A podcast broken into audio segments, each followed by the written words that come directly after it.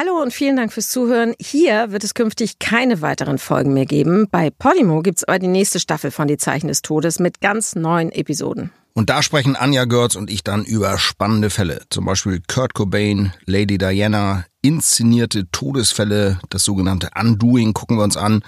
Über die Verwicklung des Schwiegersohns des kasachischen Präsidenten in einen doppelten Mordfall. Alles einfach True Crime vom Feinsten. Jede zweite Woche, freitags, immer eine neue Folge. Und natürlich, wenn euch das nicht True Crime genug ist, gibt es neben die Zeichen des Todes noch viele andere, zum Beispiel 3.29 Uhr mit Sebastian Fitzek. In den Shownotes findet ihr einen Link, mit dem ihr Podimo 30 Tage kostenlos testen könnt. Wir freuen uns, wenn ihr reinhört.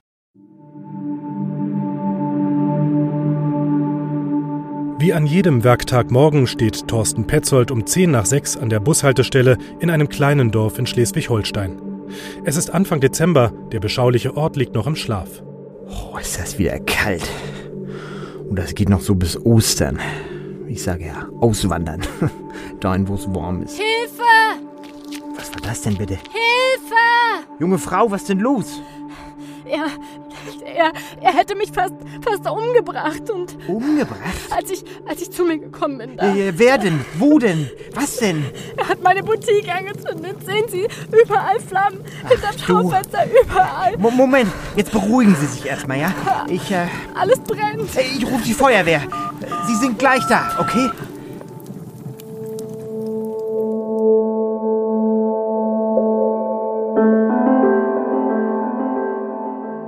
Die Zeichen des Todes. Der einzig wahre True Crime Podcast mit Deutschlands bekanntestem Rechtsmediziner Michael Zokos. Und mit Philipp 1. Schön, dass ihr wieder dabei seid.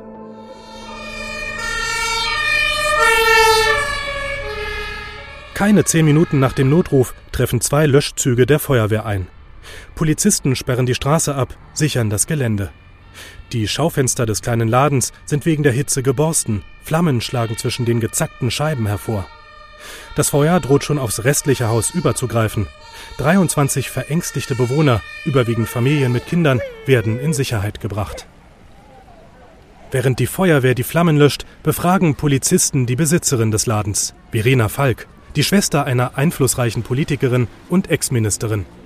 Doch bevor sie groß etwas schildern kann, schaltet sich der Notarzt ein.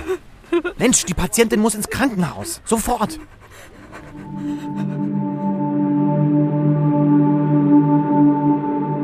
Gegen Mittag fährt Kriminaloberkommissar Tobias Hellmann in die Klinik. Er ermittelt gegen Unbekannt. Der Vorwurf 24-facher versuchter Mord. Reines Glück, dass keiner der Bewohner bei dem Brand zu Schaden gekommen ist. Der zuständige Staatsanwalt Dr. Höppner hat Kommissar Hellmann dennoch eingeschärft, dass er sich nicht den geringsten Fehler erlauben darf. Die prominente Politikerin und Schwester der Geschädigten hat ihm wohl Druck gemacht.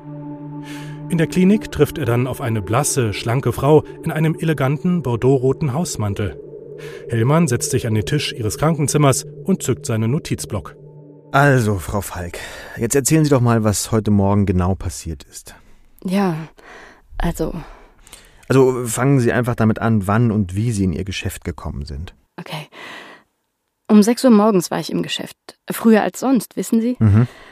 Um acht war ich mit einer Mitarbeiterin aus meiner Steuerkanzlei im Laden verabredet und ich bin kurz nach hinten gegangen ins Lager, um den Staubsauger zu holen. Nochmal kurz durchputzen, es, es sollte ja ordentlich aussehen. Mhm, mhm.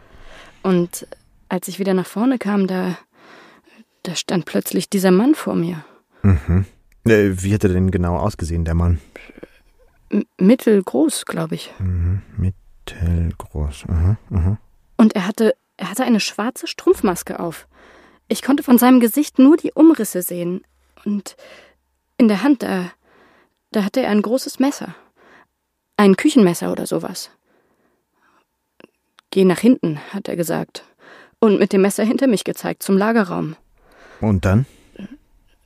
Dann hat er gesagt, jetzt wollen wir Spaß haben. Und zieh dich aus. Oh, äh, nehmen Sie sich ruhig Zeit jetzt, ja? Also ich, ich zog meine Jeans aus und, und er so, na los, weiter, zieh dich weiter aus, du Schlampe. Und dann hat er mich auf den Boden geworfen. Er hat versucht, mich zu vergewaltigen. Und? Er hat es nicht geschafft. Er, er war irgendwie nicht erregt. Und dann ist er richtig wütend geworden. Er hat mich, er hat mich mit dem Messer geschnitten, an der Brust und, und in den Oberschenkel. Hier, sehen Sie. Ja, ja, ich sehe es, ja. Das wirst du bereuen, hat er gebrüllt. Und, und dann hatte er plötzlich diese Plastiktüte in der Hand. Er zog sie mir über den Kopf und band mir etwas um den Hals. Es war wahrscheinlich mein Wollschal. Und er zog immer weiter, ganz fest, und ich, ich wäre fast erstickt. Und dann wurde ich bewusstlos. Wie lange waren Sie denn bewusstlos? Keine Ahnung. Wahrscheinlich nur kurz. Und als ich wieder zu mir gekommen bin, da, da roch es überall nach Rauch. Waren Sie gefesselt? Nein, sonst hätte ich mir ja den Schal nicht lösen können. Ich, ich habe ihn also gelockert und, und dann habe ich erst die Tüte vom Kopf bekommen. Ja, und das Feuer? Das habe ich erst gar nicht gesehen. Ich bin einfach nur raus. Ich bin gerannt, wie ich konnte. Und, und als ich mich umgesehen habe, da waren da, also, da waren da überall Flammen. Mhm. Ja, ist gut, Frau Falk. Ähm, ich glaube, wir machen mal kurz eine Pause, oder? Ja. Kommissar Hellmann hat ein ganz seltsames Gefühl bei diesem Fall. Aber er weiß nicht so recht warum. Eine weitere halbe Stunde lang versucht er noch, eine genauere Beschreibung des Täters von Verena Falk zu bekommen, ohne Erfolg. Das Einzige, was sie noch erinnert, er hat nach Schweiß und Knoblauch gerochen, dunkle Kleidung getragen und, recht sonderbar, lilafarbene Damenhandschuhe. Mittlerweile wurde eine 18-köpfige Sonderkommission gebildet, darunter Psychologen und Fallanalytiker der Polizei. Der erste entscheidende Hinweis aber kommt während eines zufälligen Telefonats zwischen Kommissar Hellmann und dem Rechtsmediziner Michael Zockers. Das möchte ich natürlich genauer wissen und besuche Herrn Zockers in seinem Büro an der Berliner Charité. Schönen guten Tag. Schönen guten Tag. Ich wollte zu Herrn Professor Zockers. Ist er schon in seinem Büro? Ja, der ist schon da. Gehen Sie durch. Dann gehe ich einfach durch. Dankeschön. Kommen Sie rein. Guten Tag, Herr Zockers. Ich wollte mit Ihnen heute sprechen über das mörderische Phantom. Da hatten Sie ja schon mal eine Geschichte drüber geschrieben. Setzen wir uns? Wir setzen uns, genau. Das ist eine Geschichte aus meinem Buch Die Klaviatur des Todes. Und äh, das ist wirklich was ganz Besonderes, was sich da ergeben hat im Laufe der Ermittlungen. Vor einigen Jahren, als ihn der Anruf von Kommissar Hellmann erreichte, arbeitete er noch am Institut für Rechtsmedizin in Hamburg. An den Fall kann er sich bis heute gut erinnern. Ich hatte drei Wochen zuvor äh, gemeinsam mit Herrn Hellmann eine Obduktion durchgeführt. Also Herr Hellmann war als ermittelnder ähm, Beamter damals dabei und äh, wollte Herrn Hellmann jetzt die Ergebnisse der toxikologischen Untersuchungen drei Wochen später mitteilen. Und äh, hatte natürlich auch über das regionale Radioprogramm schon einiges gehört, was da in seinem Ort los war und war insofern auch gespannt zu hören, ähm, ob er mir irgendwelche interessanten Details erzählen kann zu einer so, wie es zunächst in den Medien klang, wirklich unglaublichen Geschichte. Das heißt, es war so eine zufällige Plauderei, da kamen Sie so erst drauf zu sprechen. Es war tatsächlich eine zufällige Plauderei. Ich habe gemerkt, dass Herr Hellmann gar nicht so richtig bei der Sache war. Das interessierte ihn alles eigentlich gar nicht so wirklich und äh, am liebsten hätte er das schriftlich, was ich ihm da am Telefon zur Toxikologie in diesem anderen Todesfall äh, mitteilte. Und äh, dann habe ich ihn darauf angesprochen und da sagte er, Sie glauben gar nicht, was hier los ist. Ich habe gesagt, doch, das kann ich mir gut vorstellen. Ich kriege das ja so ein bisschen am Rande mit jetzt über die Medien. Und dann berichtete er mir eben äh, in knappen Sätzen von dieser Geschichte. Er hat dann erstmal so die derzeitigen Erkenntnisse zusammengefasst zum Opfer, nämlich ähm, Verena Falk. Ähm, also, sie hatte Schnittwunden an Brust und Oberschenkel, die Boutique stand in Flammen und Frau Falk äh, konnte gerade noch rechtzeitig sich eine Plastiktüte vom Kopf reißen, die der Täter ihr übergestülpt hat. Wann wurden Sie in dem Gespräch hellhörig? Als Kommissar Hellmann mir sagte, die Frau hat ja ein unglaubliches Glück gehabt, dass sie da noch rechtzeitig zu sich gekommen ist, ist aufgewacht, hat gemerkt, sie hat eine Plastiktüte über dem Kopf und hat sich die vom Kopf gezogen. Da habe ich gesagt, stopp, Hellmann, das kann so nicht gewesen sein. Denn wenn ich einmal bewusstlos bin, weil ich keinen Sauerstoff mehr zum Atmen habe in der Plastiktüte, dann wache ich auch nicht von alleine wieder auf. Da brauche ich jemand anders, der diese Plastiktüte mir vom Kopf zieht. Das ist im Prinzip mein Todesurteil. Das ist übrigens was, was wir ab und zu auch sehen als Suizidmethode, dass Menschen sich eben ein, zwei, drei Plastiktüten über den Kopf stülpen und äh, dann mit Kabelbindern oder irgendwas anderem um den Hals fixieren. Das ist eine ziemlich sichere Suizidmethode. Also das kann so nicht sein. Und dann kam Herr Hellmann ins Grübeln und sagte, hm, das verstehe ich nicht, aber sie hat doch auch Schnittverletzungen. Und dann habe ich gesagt, soll ich nicht mal vorbeikommen und mir auch mal diese Schnittverletzungen genauer angucken, dass wir das im Gesamtkontext mal beurteilen können. Und äh, ja, dann bin ich losgefahren. Äh, zu Herrn Hellmann und eben zu der Geschädigten. Sie haben sich abends mit Kommissar Hellmann im Krankenhaus getroffen, dort wo auch Verena Falk behandelt wurde. Ich wurde ja total stutzig, als ich das gelesen habe in Ihrer Geschichte, denn ich dachte, Rechtsmediziner obduzieren vor allem Tote. Ja, das ist was, was die meisten gar nicht wissen, dass Rechtsmediziner ähm, zumindest in großen Städten und in großen Instituten mindestens genauso viel Lebende untersuchen wie auch Tote. Die Lebenden sind in dem Fall Überlebende, Opfer von Straftaten. Das handelt sich einerseits natürlich um den großen Komplex häusliche Gewalt, andererseits aber auch mutmaßlich Tatverdächtige, die eben angeben, in einer Rauferei, Rangelei in Notwehr gehandelt zu haben. Dann wird eben geschaut, hat der Tatverdächtige auch irgendwelche Verletzungen, die da in den Kontext passen. Dann Opfer von Sexualdelikten, äh, Opfer von Kindesmisshandlung, also das ganze breite Spektrum, weil wir natürlich mit unseren Untersuchungsmethoden, die wir bei Toten anwenden, wie alt sind Verletzungen, welche Verletzungen sind zuerst zugefügt worden, handelt es sich um Stichverletzungen, um Schnittverletzungen, sind das Verletzungen, die von Faustschlägen resultieren oder, und das ist für die Ermittlungsbehörden wichtig, vielleicht mit einem Schlagwerkzeug, das ist dann nämlich Einsatz einer gefährlichen Waffe und zieht eine empfindlich äh, stärkere Strafe nach sich. Das sind also Fragestellungen, die wir nicht nur an Toten, aber eben auch an Lebenden beantworten können. Und äh, die klinische Rechtsmedizin, wie dieser Teil der Rechtsmedizin heißt, hat seit ungefähr 10, 15 Jahren zunehmend äh, ja ein positives Echo auch bei den Ermittlungsbehörden, weil eben auch klar ist, die kommen nicht erst ins Spiel, die Rechtsmediziner, wenn jemand tot ist, sondern wir können eben auch Lebende, Überlebende vorstellen und für äh, spätere Gerichtsverhandlungen diese Befunde wirklich gerichtsfest dokumentieren und interpretieren lassen.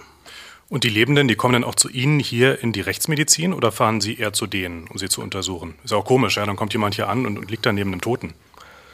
Es ist unterschiedlich. Wir haben hier zum Beispiel in Berlin an der Charité im Institut für Rechtsmedizin eine eigene Untersuchungsstelle für Gewaltopfer, nämlich die Gewaltschutzambulanz. Und äh, um einfach mal die Zahlen vorzustellen, wir untersuchen hier mittlerweile im Jahr zwischen 800 und 900 lebender Personen.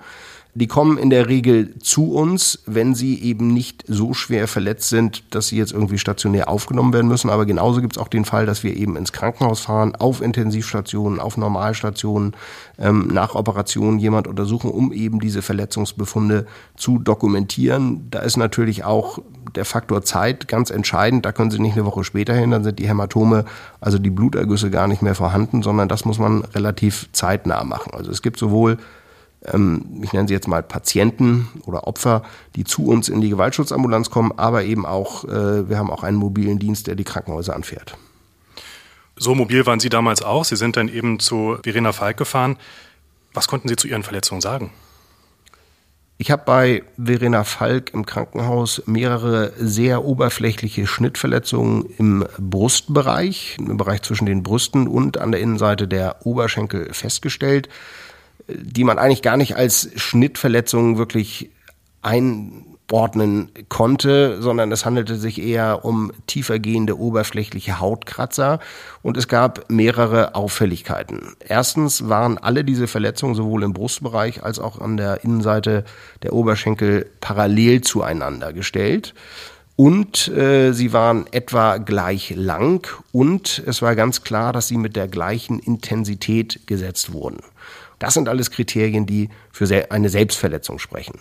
Und äh, das ist für einen geschulten Rechtsmediziner wirklich eine Blickdiagnose. Sie gucken drauf und sehen diese Kriterien Parallelität, gleiche Intensität, leichte Erreichbarkeit für die schnittführende Hand. Und das ist eben nicht damit vereinbar mit einer Situation, jetzt im konkreten Fall von Verena Falk. Da ist ein Mann, der sie vergewaltigen will, der ihr die Oberbekleidung heruntergeschnitten hat.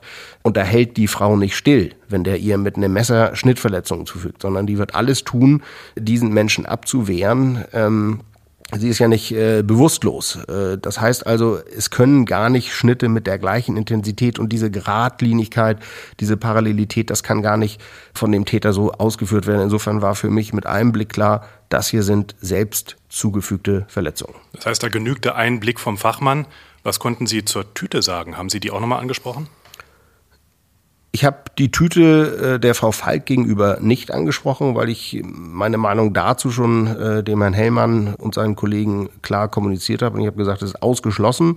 Diese Version des Tatgeschehens ist ausgeschlossen, dass sie unter der Plastiktüte bewusstlos wird und dann wieder das Bewusstsein erlangt. Das ist ausgeschlossen. Ähm, die Plastiktüte war jetzt nicht Gegenstand der Beurteilung.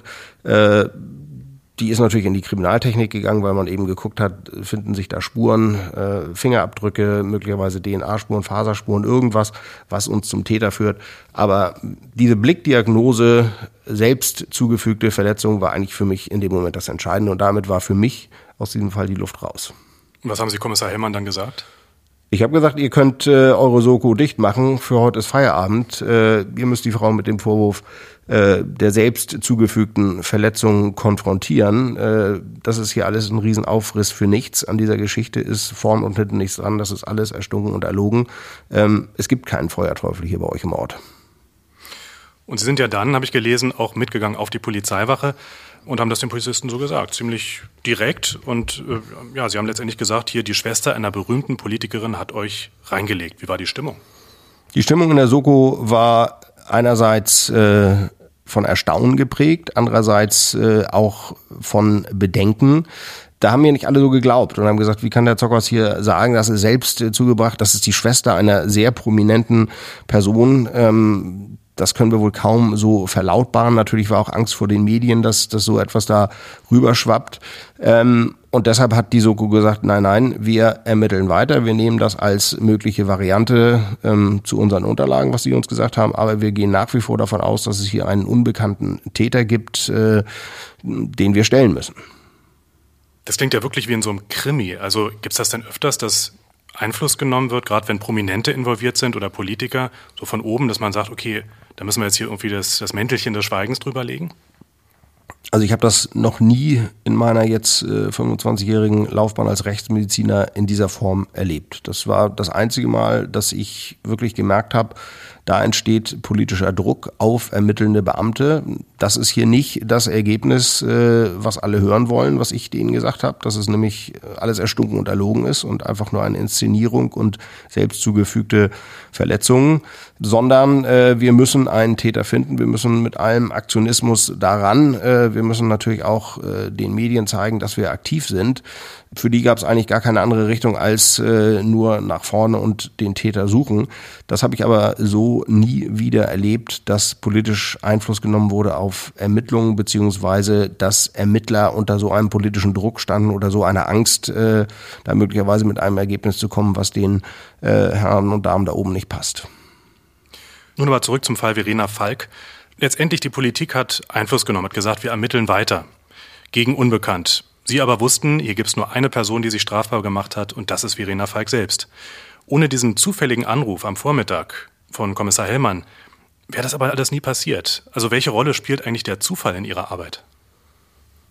Tja, das ist äh, tatsächlich Kommissarzufall in dem Fall, wie es immer so schön genannt wird. Ähm, viele Zufälle, dass man Dinge hört, äh, dass man Dinge mitbekommt, führen dann häufig zur Klärung von Verbrechen ich lese manchmal auch Dinge in der Zeitung und äh, sage zu meiner Frau, ich wette mit dir, das ist nicht so gewesen. Und äh, zwei, drei Monate später äh, kommt dann raus, es war nicht so. Also ich kenne da auch einen anderen äh, prominenten Fall, oder was heißt prominenten Fall, aber ein Fall, der durch die Medien ging, wo ein Zahnarzt überfallen wurde und ihm dann ein Finger abgeschnitten wurde.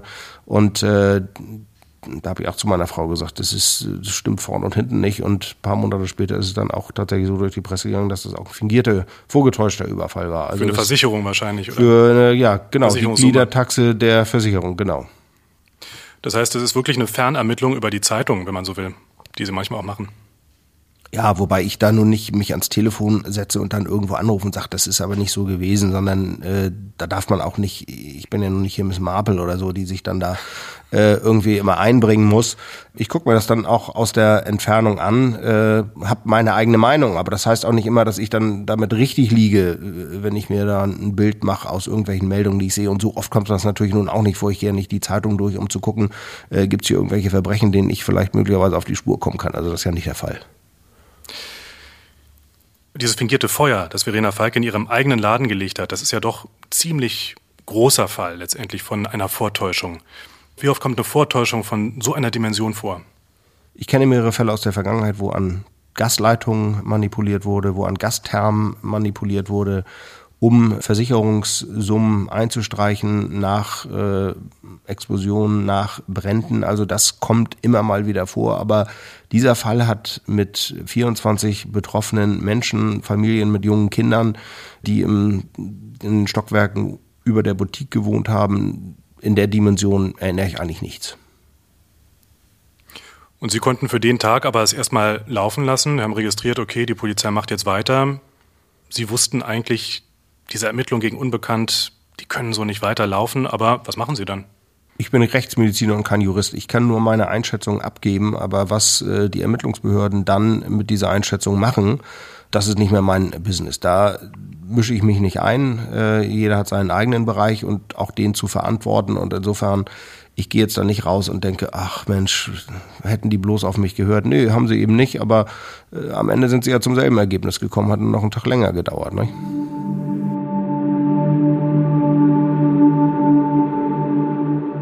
Am nächsten Vormittag klingelt das Telefon im Rechtsmedizinischen Institut.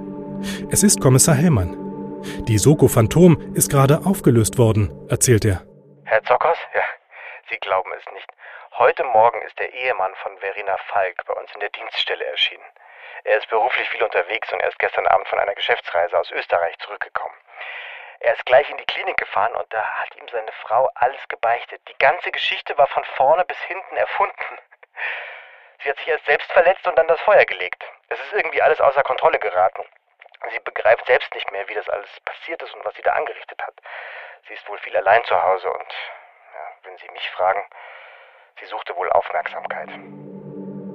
Als Hellmann aufgelegt hat, kam ihm wieder ein bizarres Detail in den Sinn, erzählt Michael Zokos. Die lilafarbenen Damenhandschuhe des ausgedachten Täters.